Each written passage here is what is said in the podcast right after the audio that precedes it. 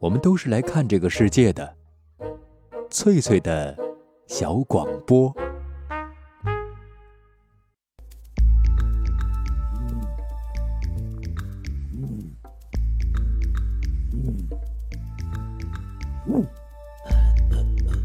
寻访华夏文明，感受自然美景，探索过去的足迹，唱响未来的星空。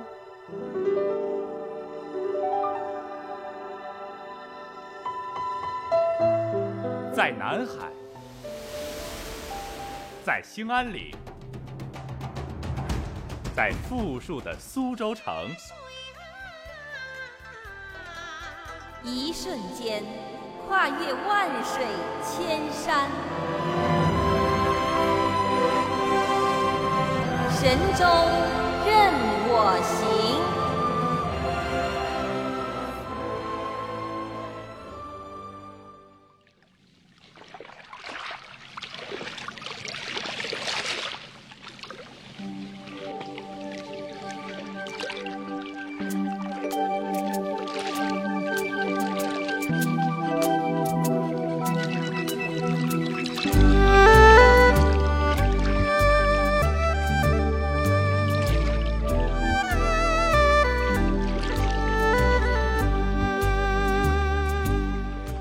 手机旁的各位听众朋友，晚上好，我是主持人冯翠，很高兴能够和您再次相会在电波当中。系列报道《情系黑土地》，今天为您播出的是第十四集《界江界湖》。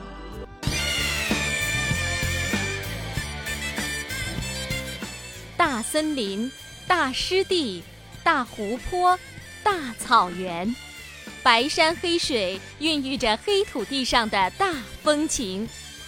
系列报道《情系黑土地》，欢迎收听。我的家在东北松花江上啊，那里有满山遍野大豆高粱，在那青山绿水旁，门前两棵大白杨，齐整整的篱笆院儿，一间小草房啊，哎哎哎。告别牡丹江，我们要继续向北向东啊。那么今天的旅程开始在一个太阳早早升起的地方，明明是在中国的东方哈，但是它却叫了一个很有意思的名字。这个城市的名字叫鸡西。身旁的各位听众朋友，是不是和我一样充满了疑问啊？为什么这个城市有这样一个名字呢？我们先对鸡西市做一个简单的了解，然后再来破解鸡西名字的秘密。鸡西在黑龙江省的东部，与牡丹江市七台河市毗邻，东边和俄罗斯交界，辖鸡冠、横山、低道、梨树、橙子河、麻山六区，还有虎林市、鸡东县和密山市，人口有二十多万。在中国的地理书上，鸡西是一个矿产城市。现在已经探明发现了五十六个矿种，像煤炭、石墨、硅线石、钾长石、大理岩、黄金等等。其中啊，最突出的就是煤炭的总储量啊，有八十亿吨，是一座年产原煤三千万吨的煤城，也是中国东北最大的煤炭生产基地。那鸡西还是黑龙江省的重要的产粮地区，盛产水稻、玉米、大豆、蔬菜等等，拥有十一个大型的国有农场。了解鸡西的人啊，都知道在鸡西市区的东边有一座山，海拔大概四百多米，样子像鸡冠，就叫鸡冠山。那城市呢，恰巧在鸡冠山的西边，于是鸡西的名字由此而来。在鸡冠山东边还有一个县，我不说你也能猜到哈，这个县的名字就叫鸡东，那是一座山啊，决定了这个城市的名字。那一到鸡西，我们去又去拜访了当地旅游局的副局长江培红先生，因为我们非常想了解，作为一个新兴的旅游城市，鸡西都有哪些好玩的地方。江副局长啊，给我们推荐的第一个旅游目的地。就是著名的兴凯湖。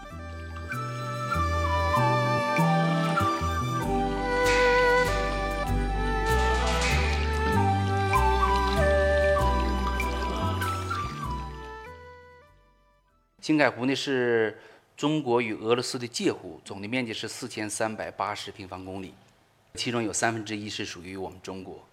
呃，应该说青海湖一年四季精彩不断。春天的时候，我们建议广大游客可以来青海湖来看开湖。开湖呢又分为文开湖、武开湖。可能南方的朋友哈，他们不太了解我们北方的气候，开湖是怎么回事呢？开湖有两种，一种是文开湖，一种是武开湖。文开湖呢，就是那种春天来了以后，气温上升，冰雪自然消融的那种感觉。武开湖呢，就是它需要一些特定的这种气候条件，比如说在这个风力的作用下，在天气这个气候的作用下，整个这个湖面冰面裂开以后，在风的作用下形成巨大的那种冰排，都涌向这个岸边，整个的那种情景就非常非常的壮观。这是春天，那么到了夏天的青海湖又是一个非常好的一个避暑的胜地。比如说七月份，我们的平均温度只有二十二点七度，就七月份；八月份是二十点八度。应该说，就这种气温，对于南方的广大游客，呃，尤其可能对台湾的这这种游客来讲，这是一个非常舒适的一个呃温度，哎。那么到了秋天，整个新凯湖畔呢，它这个秋色都非常美，可以来这个整个新凯湖看那种五花山。新凯湖的这个湖岸就是一条五颜六色的那种彩带，那种感觉就非常非常的好。那么到了冬天，整个新凯湖就是千里冰封，万里雪飘。每年冬天还有一些大型的这种节庆活动，比如说我们和俄罗斯举办的这个中俄汽车越野拉力赛。在这个千里冰封的那个冰面上搞那种汽车拉力赛，整个的那个情景就非常非常的壮观。嗯，而且整个这个星海湖它这个物产也非常丰富，比如说星海湖盛产的这个大白鱼，就是中国的四大淡水名鱼之一，非常非常的鲜美。我们也希望海峡两岸的听众啊，能够有机会到鸡西来品尝大白鱼。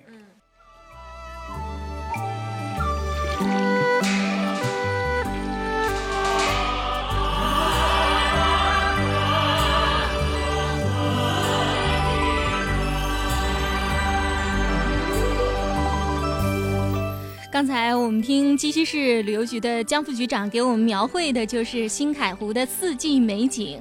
对于新海湖啊，冯翠是向往了很久，因为在好多年前啊，曾经看到一个亲戚啊拍了一张在新海湖边的照片啊，他站在这个湖边，就很怀疑是不是在海边照的啊，因为那个湖怎么在照片上看上去像在大海边上一样啊？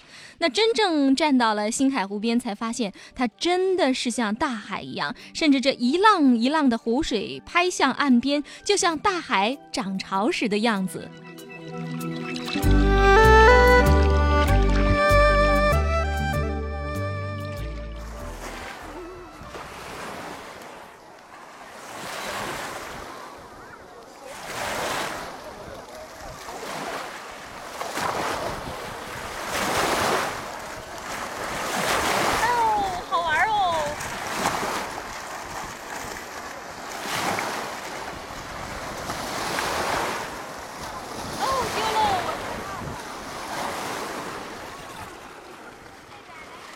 收音旁的各位听众朋友，我是记者冯翠。我们现在来到的是黑龙江省鸡西市的东边儿。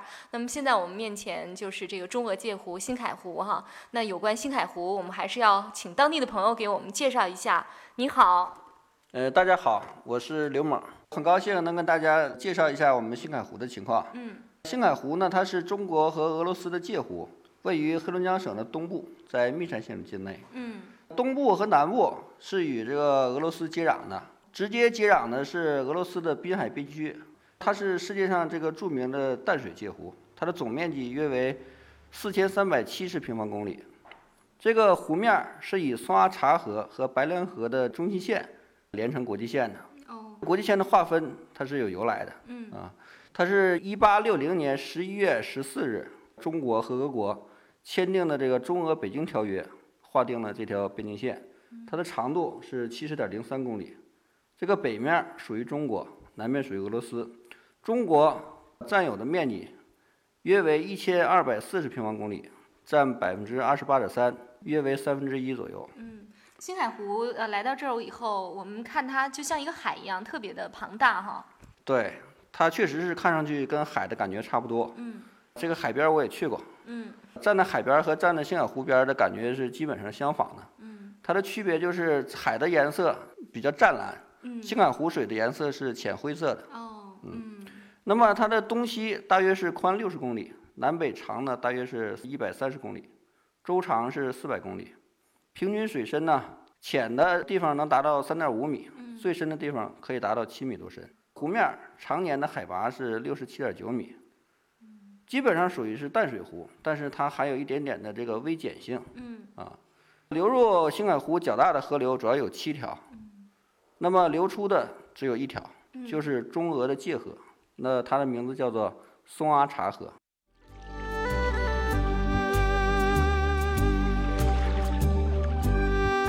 新海湖到底有多大呢？刚才导游刘萌也说了哈，总面积是四千三百八十平方公里，它的南北垂直的纵距有一百三十公里左右，宽呢大概是六十公里哈。难怪在古代的时候啊，人们都叫它海，哎，叫做北秦海啊。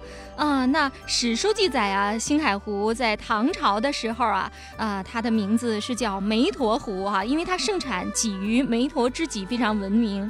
在湖边的一些遗址中，甚至还出土了一些捕鱼的工具，就说明很早以前啊，我们的先人们就已经在靠湖吃湖，在啊、湖边捕鱼为生了。因为这个湖它有如月琴的样子啊，所以在金代的时候，人们叫它北秦海；到了清朝的时候，才改称新海湖。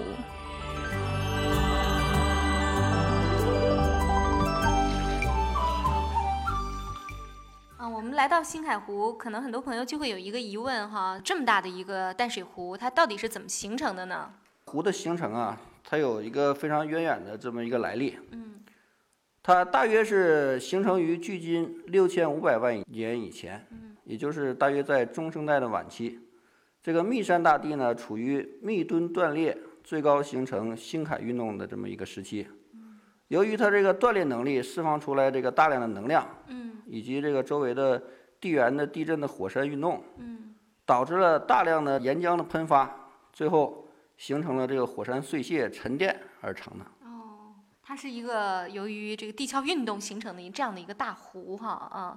刚才我们听呃刘萌也说有很多的河流注入新海湖哈。那我听说这个新海湖它还是古文化的发源地，在唐朝的时候这就已经很兴旺了。呃，是的，这个星海湖的发展，它有一个非常久远的历史。最远的一个这个历史遗迹呢，叫做新开流遗迹，哦它是属于新石器时代的，哦，对人类居住的一个遗迹啊。对人类居住遗迹。嗯那么它有一个非常特别的，与其他的遗迹都有所不同的特点，嗯就是生活在星海湖边上的这个居民，他们主要是以这个渔猎为生。从出土的这个文物上看，嗯，它有这个非常有特点的，就是叫鱼窖。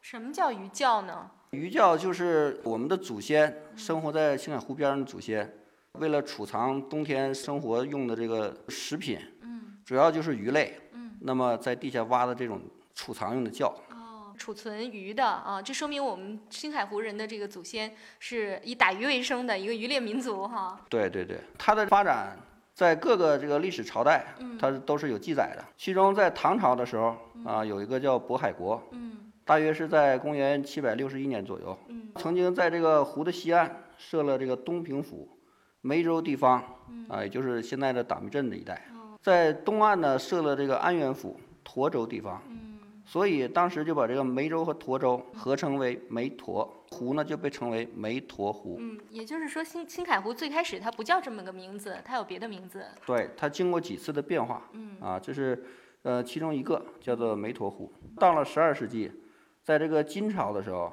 金代的一个大将叫沃代，嗯。他又带着部队占领了这个星海湖这一带。见到这个湖，因为这个不同的民族啊，它有不同的性格特点，是。其中有一个民族乐器呢，就是他们的乐琴嗯。啊。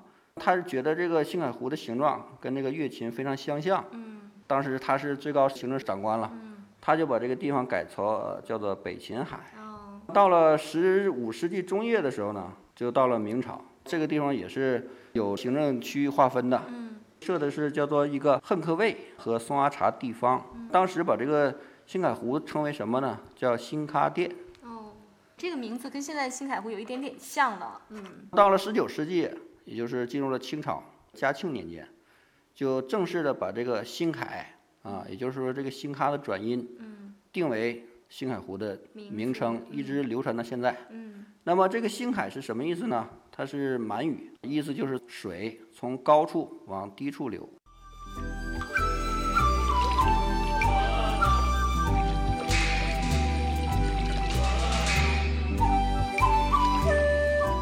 我们现在知道了新海湖它的名称的一个历史演变哈，从湄沱湖到北琴海，到新喀店，到新海湖。那新海湖啊，又分为大新海和小新海啊。这个湖名呢是两个湖的一个合称，它是被一条长大概九十公里的天然沙坝给隔并的啊。虽然它们离得很近，但是景致却是不一样的哈。这到底是怎么回事儿呢？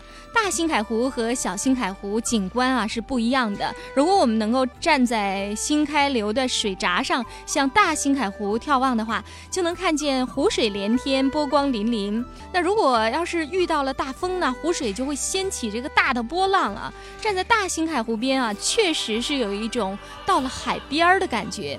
而水闸另外一侧的小新海湖呢，它的湖湖水静悄悄的，水面非常的平静。这一大一小、一动一静的奇观，令人叹为观止，也很让人费解。这是怎么回事儿啊？为什么一边喧闹啊，一边安静？那新海湖啊，它是一对鸳鸯湖。大新海湖的面积非常的浩瀚，就形成了一个啊自然的小气候特征哈，就像大海一样，无风也能起三尺浪。而另外一边的小新海湖非常的安静，是因为它们之间的自然的沙缸，这沙缸上也有很多的植被哈，那也是一个天然的屏障。那新海湖的沙缸呢，挡住了啊来自俄罗斯的风。到了大兴海湖这边呢，就是风能够吹到；小兴海湖呢，就是没有风了，所以它的湖面是异常平静的。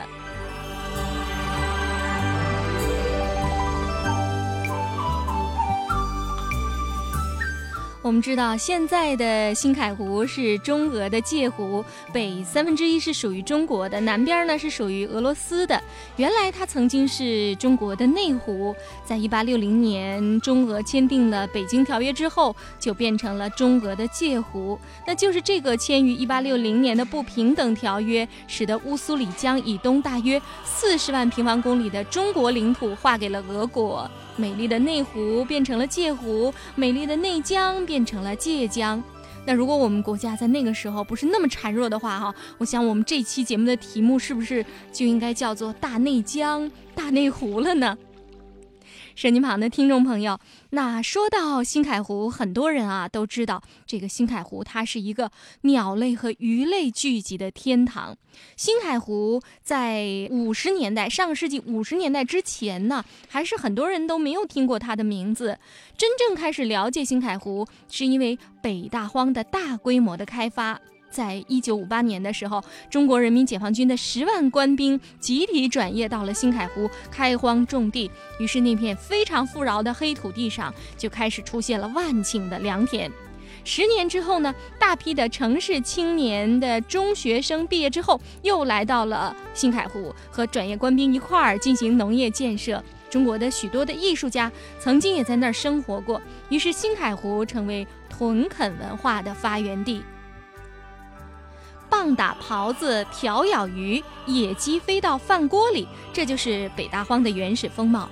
十万官兵开发北大荒，百万知青屯垦戍边，这段历史您都可以在青海湖边的北大荒纪念馆中有所了解。像著名的作家丁玲，像大诗人艾青，像剧作家吴祖光，他们都曾经在北大荒生活过。在鸡西市哈，有一个著名的书法家长廊哈，书法长廊，在那儿有几百块的汉白玉大理石，还有花岗岩雕刻成的碑林，折射出的就是北大荒的精神。星海湖它是鸟类和鱼类繁衍生息的天堂。那关于这一点呢，导游刘猛啊特别给我们做了一个介绍，我们一来听一听。那稍后呢，呃，鸡西旅游局的江培红副局长也会特别提到一个新兴的旅游路线。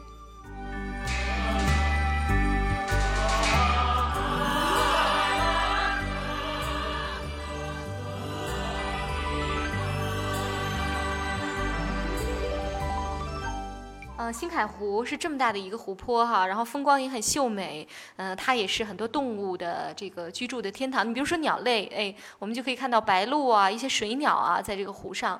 新海湖的鸟类是这个非常有特点的，有很多是国家的第二类的保护鸟类，这的鸟类大约呢能有二百余种，其中国家一级的保护鸟类有五种，有丹顶鹤、东方白鹳、金雕、白尾海雕，还有叫做虎头海雕。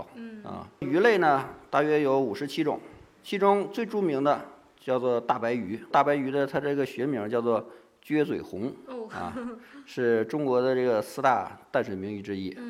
说到湿地哈，您知道海峡两岸的像福建啊、台湾的这些很多年轻人喜欢观鸟，湿地是观鸟的最好的地方。我不知道这个我们的湿地是一个什么状况，在什么位置，能跟我们说说吗？这个湿地啊，应该说面积是非常大的。比如说我们新凯湖，它既是国家级的地质公园儿，呃，同时呢，它也是一个非常重要的一个湿地。那么，二零零二年呢，新凯湖湿地就被列入到拉姆萨尔湿地工业组织确定的这个二十一个呃世界重要湿地名录里边。而且那个由于生态环境比较好呢，整个这个新凯湖自然保护区又是一个候鸟的一个大通道，每年的春秋两季，这个大量的候鸟通过呃新凯湖自然保护区来进行迁徙。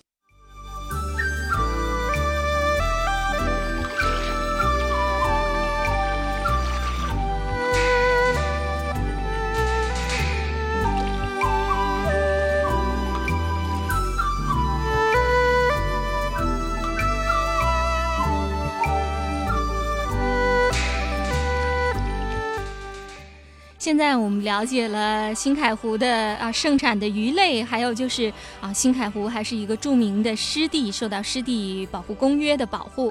那很多的朋友到新凯湖来呢，都是慕湖中美味而来的，因为这个湖啊盛产湖鱼，盛产的鱼类呢品种特别多，像莲花、澳花啊、鲫鱼、湖虾呀，其中最著名的就是大白鱼和白虾。大白鱼是新凯湖的特产，学名叫撅嘴儿。红尾鱼，那这种鱼呢，在中国的很多湖里边都有，但是新凯湖的大白鱼是最珍贵的，被水产部列为我国四大淡水名鱼之一。为什么肉质极其鲜美啊？那个肉啊，就像蟹的肉一样，它是那种蒜瓣儿一样的形状，而且呢，几乎可以把人的嘴粘住，就是很黏很粘稠。这是因为这种鱼的食物很特别哈，撅嘴红尾啊，专门吃湖里的大白虾，那只有在青海湖才能出产肉质极其鲜美的撅嘴红尾，出了青海湖，鱼味儿就变了。那所以，如果身体旁的听众朋友，您要到青海湖去，您一定要品尝一下那儿的大白鱼。除了盛产水产品，青海湖还是东北亚候鸟的大通道。据说有鸟类一百八十多种，喜欢观鸟的朋友在那儿，您可以看一下丹顶鹤，看一下白尾海雕、金雕啊、虎头海雕等等哈，这些国家一类的保护鸟类。每年的春秋两季，成千上万的鸟儿就从越冬地北迁，或者是从繁殖地南迁，经过兴凯湖，最多的时候有几万只。兴凯湖是黑龙江省非常重要的珍禽繁育地之一。所以，热爱观鸟的朋友，您到青海湖来也一定不会失望。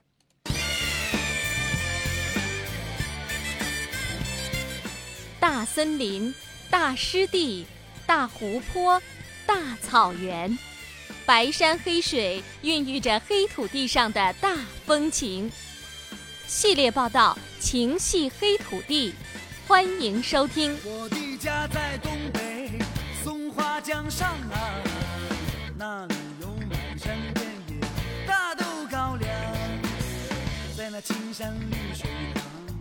见两棵大白杨，齐整整的篱笆院儿，一间小草房啊，哎哎哎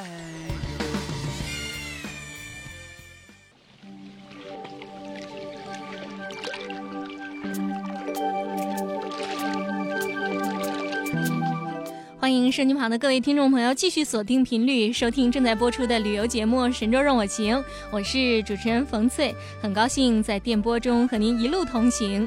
系列报道《情系黑土地》，今天为您播出的是第十四集《借江借湖》。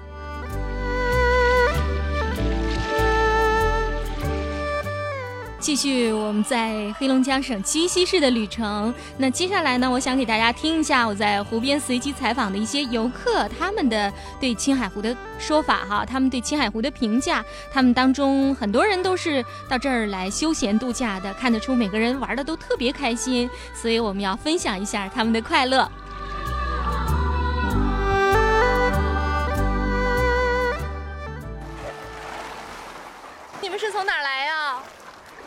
我们从木陵，木陵在哪里呀？在它的东北部。哦哦，为什么要到青海湖来玩啊？咱们国家旅游景点儿吧。哦，那你觉得这儿风光怎么样？不好就不来了。那就是更好呗。对呀。哦哎呀哦，你觉得青海湖像不像大海？呃，有那点感觉。嗯，请问你们是从哪儿来呀？呃，我们从绥芬河，哦，专门过到青海湖来玩是吗？呃，对，你要是跟你的朋友描述，会怎么描述这个大湖啊？这个湖应该说就像大海一样，呃，非常宽阔，非常宽广，嗯，呃，来到以后感到非常的高兴，假期也很宝贵，为什么选择到这边来玩呢？呃，因为早就听说，呃，这个湖和中俄交界，哦，呃，就像大海一样的宽广，呃，所以说到假期以后，呃，陪着孩子嗯。一起到这里来度过一个愉快的假期。谢谢。小朋友去玩了吗？你去玩了吗？你下湖了吗？我下过了。哦，你下过了，害怕吗？呃，这太冷了太。冷了啊，好玩吗？好玩。咦，请问你们从哪儿来呀、我们从鸡西。哦，从鸡西是怎么安排的旅程啊？是专门选择到青海湖来玩吗？嗯，对。你要是给你的朋友描述青海湖，你会怎么说呀？嗯，就是挺好的呗。就把小朋友埋起来了，害怕吗？不害怕。哦，那埋起来了怎么办呢？解了。啊，热不热里头？不热不。热呀。湖水凉吗？凉。凉啊。去游泳了吗？去玩过。哦，我 喜欢吗？喜欢。哦，这是谁呀？我大姨。哦天啊！还有个小姨。哦，你坐车那个辛苦吗？不辛苦。你说开爸爸的车来的？开着爸爸车来。你开的，你真厉害！你会跟小朋友们怎么说？你去哪玩了？青海湖。新海湖哈，叫什么？朱家爽。哦，叫什么？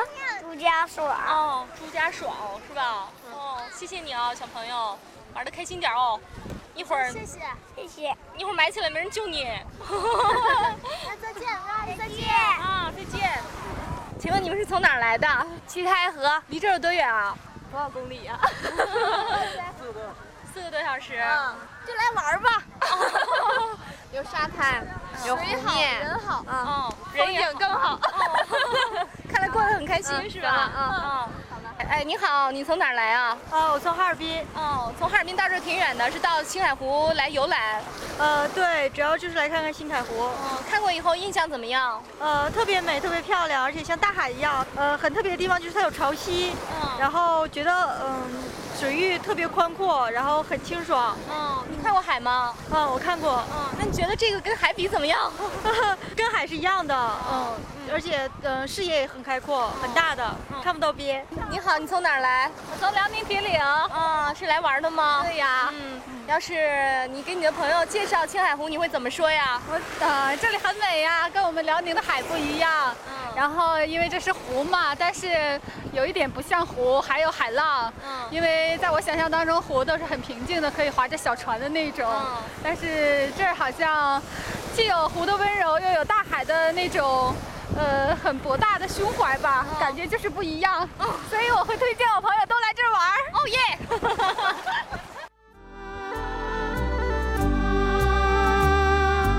手机旁的听众朋友，您是不是也被这些可爱的游客他们的那种欢乐所感染呢？哈，采访的大都是东北游客哈，这个东北人的性格啊，就是这么的热情直率哈啊，快来玩吧，可好玩呢啊！的确，青海湖是一个风景很美的地方。那么我们本期节目的题目叫界江界湖，我们已经说过了中俄界湖、新凯湖，那么界江是哪一条大江呢？那就是著名的乌苏里江。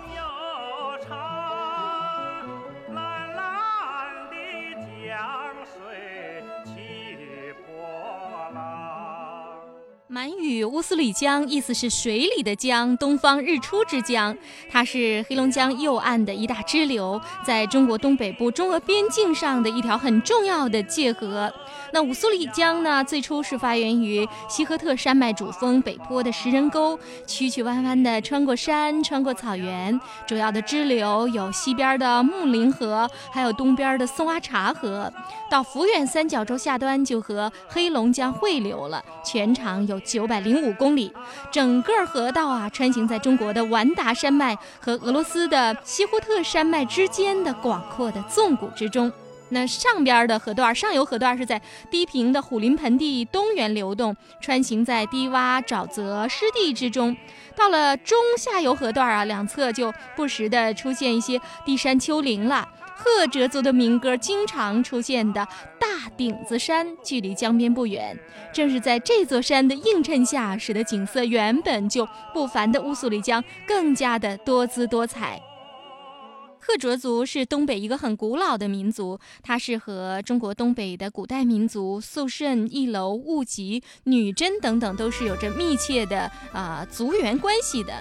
清代的黑金，还有这个赫哲、哈喇，都是赫哲族的先民，他们是以渔猎为生的啊，因为他们主要是住在江边上嘛，嗯，所以呢就是靠打鱼为生了。在赫哲族人的餐桌上，最主要的佳肴就是鱼哈。人们说他们是一个吃鱼的民族，叫做没鱼不吃饭啊，吃饭就吃鱼。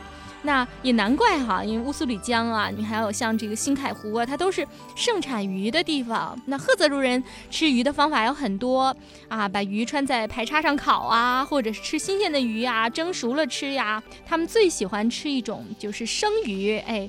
叫做沙生鱼或者是凉拌生鱼，都是他们的特色菜。那另外炒鱼毛也是赫哲族的一个风味佳肴啊，把各种鲜嫩的肥鱼给切成鱼丝，然后再加上佐料炒成啊塔斯罕，就是鱼毛哈。不仅吃起来非常的可口，而且能储存很长时间不变质。那到了冬天呢，还有一种叫刨花鱼的这个吃法啊，赫哲语叫做。苏日阿克就是冬天吃鱼的一种办法了，把这个冰冻的鱼呀，给它剥皮，薄薄的刨成片儿，就像刨花一样哈。然后呢，不加烹饪，直接蘸上一些盐啊、醋啊、辣椒油啊，就可以吃了，是非常的鲜凉爽口，是酒宴上待客的上品。那赫泽族人不仅是会吃鱼啊，他们还会很多的储存鱼的办法。比如说，到了捕鱼旺季，他们会捕很多的鱼。那每一个家庭呢，都会有一个专门来储藏鱼的地方，叫鱼楼哈。嗯，建在居所的庭院当中，几乎每家都有一座，就是来放置哈这个呃储存鱼的。比如说日晒啊、火烤啊，这些鱼加工成鱼干以后就比较好放了。平常捕鱼的一些渔具呢，也放在这个鱼篓里边。最绝的是，赫哲人还会用鱼皮来做衣裳、做鞋子哈。据说这是当地女性的一大特长。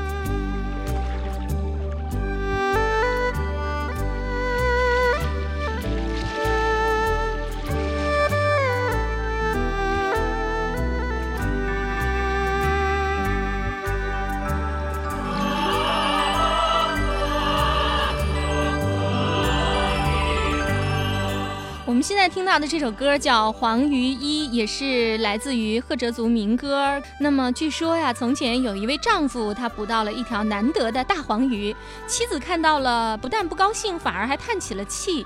原来有了窟窿的鱼皮是做不成漂亮衣服的。于是这位爱妻心切的丈夫是日夜苦练捕鱼的本领，终于不伤鱼皮也能够抓到大鱼。赢回了妻子的芳心。那么，赫哲族的青年男女在河边一边插鱼，一边唱着情歌，表达爱慕之情。那这首歌呢，其实唱出的就是赫哲人的那种啊浪漫的，还有就是在啊江边劳作时的一个情形。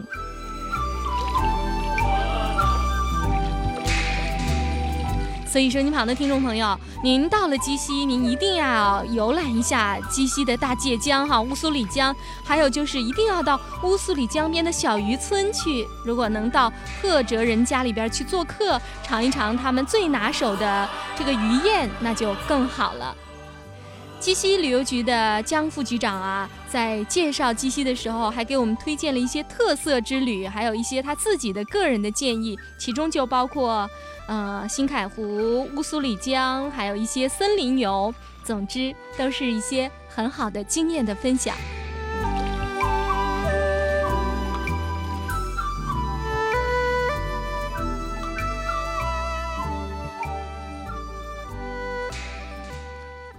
多这个台湾的听众朋友哈，都能希望能看一看我们祖国大陆的大江哈，界湖。那鸡西有界湖，有界江哈，那我相信对他们是很有吸引力的。不知道就怎么样安排行程是比较合适的？您能给我们做一个推荐吗？呃，通常讲讲，我们一般的这个旅行社经营呃新凯湖的这个行程，在新凯湖和乌苏里江，对于外地的游客，我们就希望它整个这个行程。这两大景区都把它链接起来，就感觉比较舒适的行程，在一周左右是比较合适的。怎么样安排呢？呃，比如说我们可以先到新凯湖，根据季节不同，我们安排不同的这种行程。然后从新凯湖呢，就直接可以到这个乌苏里江，到珍宝岛。另外就是我们这两大景区周边还有一些非常好的景区，比如说。呃，我们的这个北大荒的书法长廊，这是在中国东北地区规模比较大的一个这个书法长廊，收藏的碑林的这种作品呢，达到两千多幅，非常好。感受民族风情，这应该也是一个不错的选择哈。了解我们北方的这个民族的生活习惯哈，他们独特的性格哈。我不知道局长您在这方面有什么经验和我们分享吗？我们是不是怎样到一些村庄去哈，到一些地方去感受这独特的关东风情？呃，我们整个东北地区，尤其我们鸡西市啊，是一个多民族的一个聚居区，比较多的是朝鲜族还有满族。那么在这个新凯湖畔，在乌苏里江畔，我们最近这两年打造了许多这个旅游的家庭宾馆，它非常适合自驾车的旅游。你可能在大都市，你习惯住这个星级宾馆，哎，那么到了这个湖边呐、江畔呢，可以住到我们这个农家的小家庭旅馆里边，而且那个星海湖的渔民。到打鱼的季节，他们打鱼；那么到了这个旅游旺季的时候，他们又搞这个旅游接待。农家乐是吗？对，农家乐、渔家乐。也可以就是随渔民到湖上去打鱼，到河上去打鱼吗？啊，对呀，可以啊。呃，另外呢，就是我们鸡西地区整个这个森林资源也非常丰富。比如说，你可以还到我们的金刚山景区来，我们还可以去体验那种那个大森林的那种感觉，什么农家游、渔家游，还可以到林业工人的家里边去感受感受林业工呃林区的那种生活，哎，非常好。可以认识很多树木哈，北方的特别的树种啊。对对对。那么黑龙江整个在那个全国的这个旅游形象，它就是大森林、大湿地、大街江、大界湖，可以这么说吧，就在鸡西，就黑龙江的这些大的资源，我们都拥有。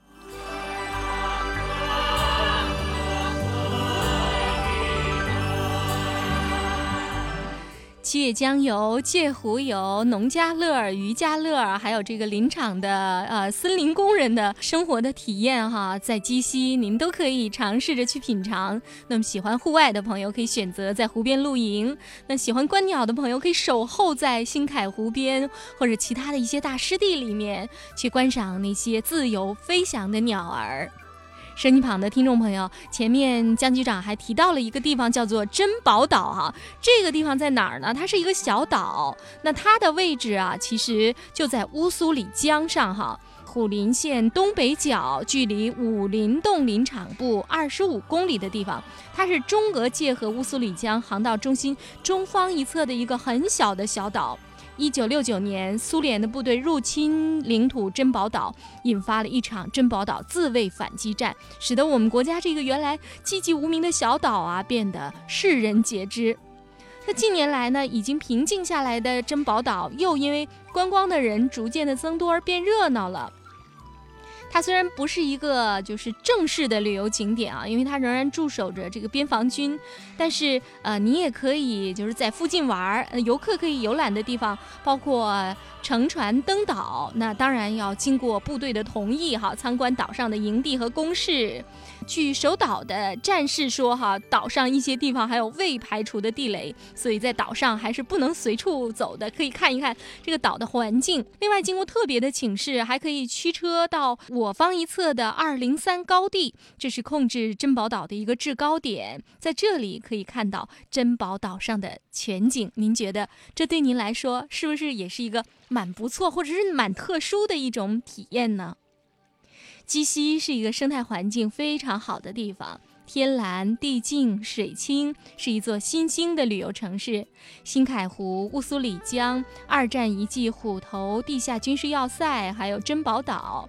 最早看日出的边境山峰神峰顶、东方第一庙虎头关帝庙，还有麒麟山、卧龙湖、哈达河、八楞山。凤凰山森林公园、北大荒书法艺术长廊、辽金古城遗址都值得我们寻访。真希望您在鸡西可以过得特别的开心。